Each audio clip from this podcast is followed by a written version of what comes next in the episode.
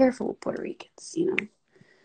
Yeah, but you know, Puerto Ricans in the black community, we've been fighting for the same thing every day, every year, every life. Yeah, true, but we don't necessarily come out in the history of that. So we gotta make shit up, you know. We try, but then it's like cool, you know fucking black power, fucking Puerto Rican power, and then like the revolutions in the past, they would always like catch on and everybody would be fighting for their fucking rights. And then once you got somewhere with like the white person, right? The white power, it was like, oh, it felt like the same thing every time. The the Black Panthers in this case would be like, oh shit, we got their attention. They're listening to us. Oh fuck. All right, let's do this. Yeah, man. All right. So listen, this is what we wanted to tell you. And the Puerto Ricans are like, yeah, man. Yeah, let's do it. Okay, man. Yeah, vamos, vamos. Vamos a decirle, vamos a contarle todo lo que pasa. Oh. Oh no, wait. Oh, it's not our turn yet. Oh, it's not our fucking turn yet. So we did all that work to help you, but it's not our turn yet. Thank you, black community. Thank you. A reminder of where we stand in America. Anger is another really cool human thing, and I have it. When I get angry, it's very different from when other humans get angry.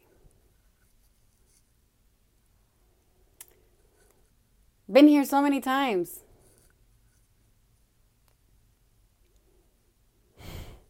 I had a job to do and I came and I did it.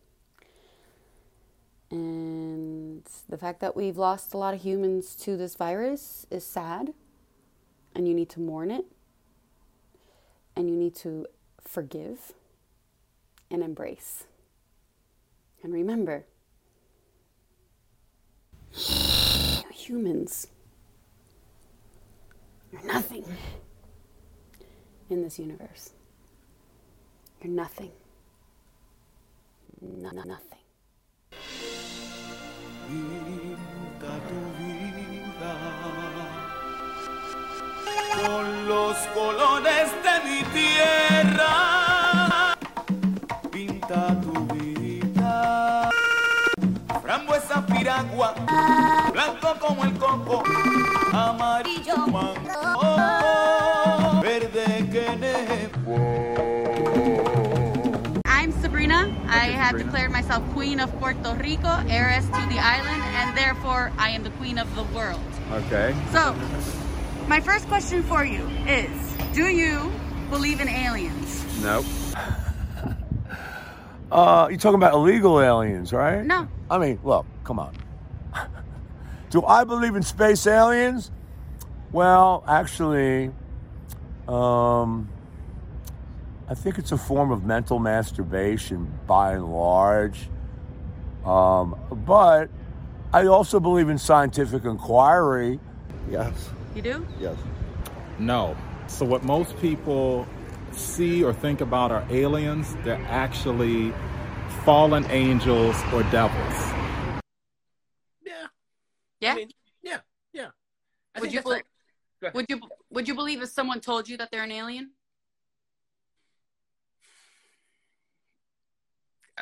As an opening line, sure, but that okay. conversation would, but that conversation would have to continue. Yeah. Would like if a family member, say like a family member. Uh, that would be a tough one. During these weird ass times, we need someone that has experience with chaos. And the best place to find that kind of person is within the Puerto Rican population. People accuse us of making up stories is because they're so interesting because we're supposed to die from the experience and we don't. You just can't kill us. It's the main reason why we chose the Puerto Rican people to do these experiments with. Let's look at it for both the US and Puerto Rico. Two parties, in Puerto Rico casi cuatro, that campaign against each other. Each party has teams dedicated to digging up dirt on the other party so they can get ahead in the polls. What the fuck is that? It seems like a waste of time and influences us to create prejudice towards each other. No, thank you. That's why I'd rather join the two parties into a new order where love and diversity reigns over our power. New York City. God, I love this city, and I've always loved this city. It's the perfect example of where species come to coexist peacefully. Species of all different parts of the universe. Ah, my people, of course. Find them anywhere in the city, and all different kinds of Puerto Ricans. So, why did I come to Staten Island? Well, there's multiple reasons. Um, two of the main reasons is basically number one, I wanted to confirm its actual existence as an island, a real island, not a man made island. Why do I say this? There's a lot of scientific research that has me skeptical, but one of the main reasons is the rising sea level was having me pinpoint an area in the world where there might be a huge project and there could be something that's affecting the sea, sea levels beyond climate change, right? Um, and I, I asked around and I, I, I've talked to a lot of people about it and I've learned a lot more about the history of Staten Island outside of the internet, which is the most important part. That's why we still need our good old reporters. Uh, and yeah, it's it's a real island. It turns out it's a real island. Do you believe that Staten Island is a man-made island?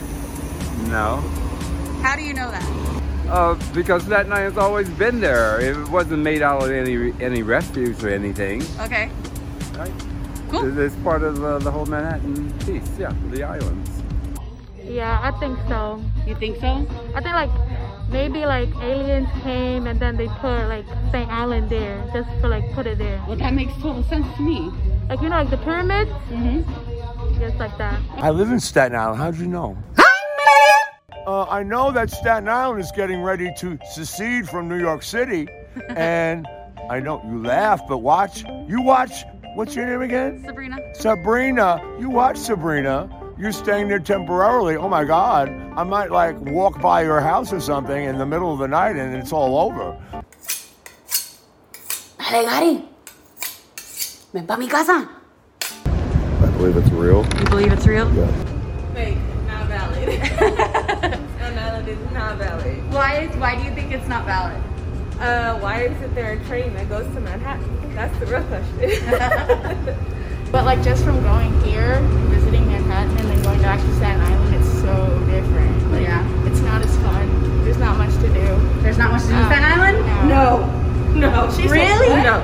You're gonna go to the mall and you can go to the outlets. There's not much there, but no. Say that? Okay. The ferry, say the ferry. The ferry is absolutely free. What? 24 7. Hasta ahora este ferry es mucho mejor que el ferry de Puerto Rico. You were born in Staten Island? Yeah, so I actually do think it's made up, and it's where mermaids and aliens tend to originate. Oh. That and also the Guido, obviously. Also the Guido. The Guido? Random Puerto Rican object. It's a parks. They're nice parks. It's just one of those places that you go to and you're like, it's, it was nice. I drove past it. I saw trees, and then you're like, oh, I'm in Jersey. Okay. It's a real place. it's a real place? Yeah, the, the rainbow cookies are to die for. Oh, I want to try them.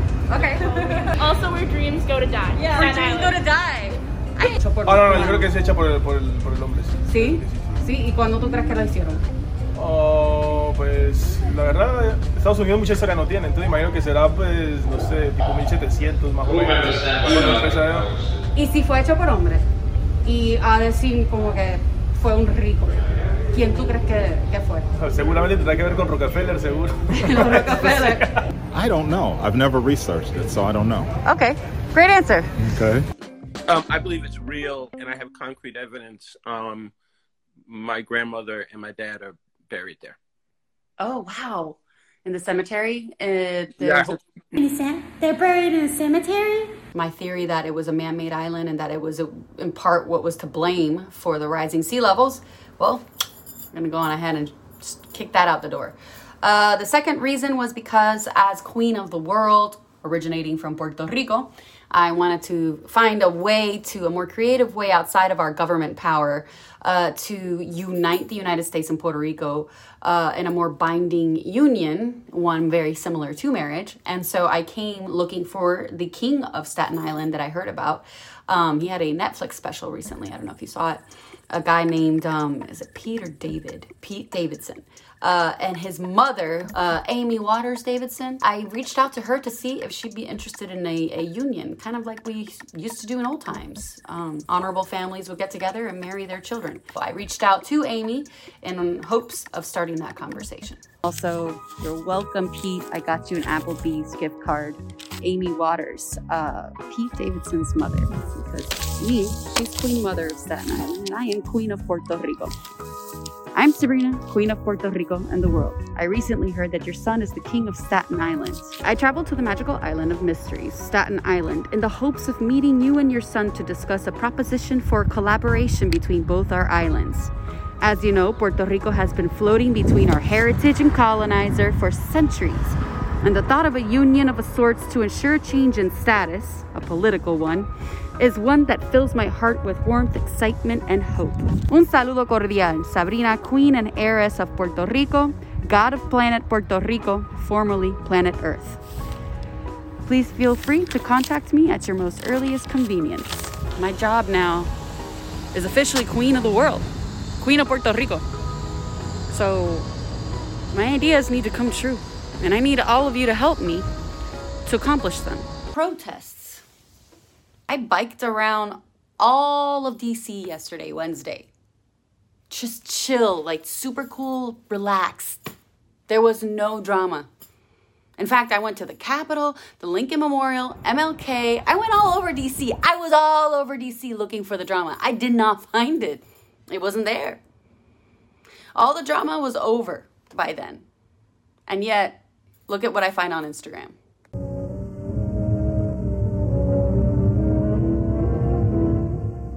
In Washington, D.C., ruthless, fanatic violence erupted in the halls of Congress. Three men and a woman, believed to be members of the Puerto Rican nationalist gang that in November 1950 attempted the assassination of President Truman, opened fire from the visitors' gallery of the House of Representatives.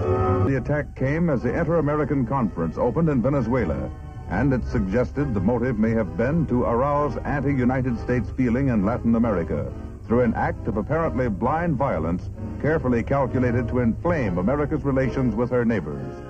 To Irvin Flores, Rafael Miranda, Mrs. Lolita Lebron, Andre Cordero, the gun wielders, and to their accomplices goes the evil distinction of having perpetrated a criminal outrage almost unique in America's history. Oops, wrong story, wrong dimension, wrong timeline. On January 6th, the U.S. Capitol was breached by a pro Trump mob, hoping to stop the certification of the 2020 election. Hours of chaos ensued. By the end of the day, four people were dead. Videos captured by journalists and bystanders show how it happened.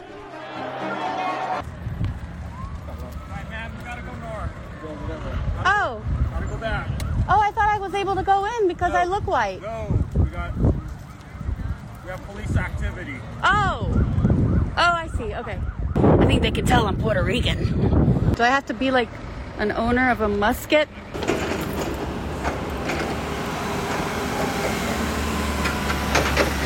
Right, let's try it one more time. Here we go. You can't cross over there. But yesterday everybody was going into the Capitol. Yeah, but they're fencing it off now, so they're not allowing traffic over there. You have to But I didn't get to come here yesterday on time so I could go into the Capitol like everyone else did. Yeah. And I, I feel like I deserve a right since I pass as white. Well, you might want to talk to uh, cop here. Okay. Hey, I was just wondering, could I just go into the Capitol since I didn't get a chance to go in yesterday when everybody was invited? Nobody was invited, but we're locking it up now. So nobody can get over into the Capitol. We're keeping all the civilians on this side. So it's like over. I, I don't get a chance because like I feel like I should. I have a right to go in. When it's get... open to the public, you can go in there. Okay. The negative thinking habits are what bring on words like racist, white privilege. The positive thinking habits bring on the words like afraid, scarred, America's full of baggage. it is a huge responsibility to be the world's top leader, America. And then it's a little shameful to find out that we still carry so much baggage, even with all the money we have. It's ridiculous. You're hurting and you're trying to figure out why. And you're trying to find the next target. And that's what every president has served for America, honestly. Every leader of a country, every leader, period, is a target for an unhealed human to attack. And the truth is that Trump, he has been the beginning of our long journey up until now to the end of the history of slavery in America. We are desperately trying to narrow it down to where it's not human and non-human. It's just a, a matter of fixing this. America. What I did was to give you guys an example of what the other side of it is. Being from a colony is that our minds are trained to look at Americans the way that we look at them. It's your responsibility to undo that training. No one else is going to do it for you. I'm at the Lincoln Memorial. We have a lot in common. But MLK and I have way more in common. I believe what MLK said. He was just trying to project what he had to make happen in his head so that you guys maybe had a chance to achieve the same. It takes two to have racism, it takes two to have slave history. So. Yeah, what, what, what? Throw some punches like you're Rocky. Yeah, yeah, yeah.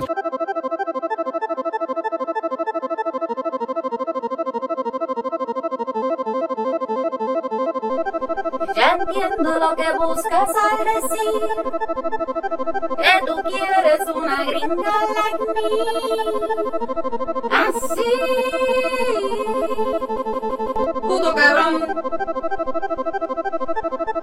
ignorante y huevón. Es que tanto busca mi identidad que si gringa puertorriqueña. Ay, ya. Quiero a los dos. Ah, amo a las dos. Ah,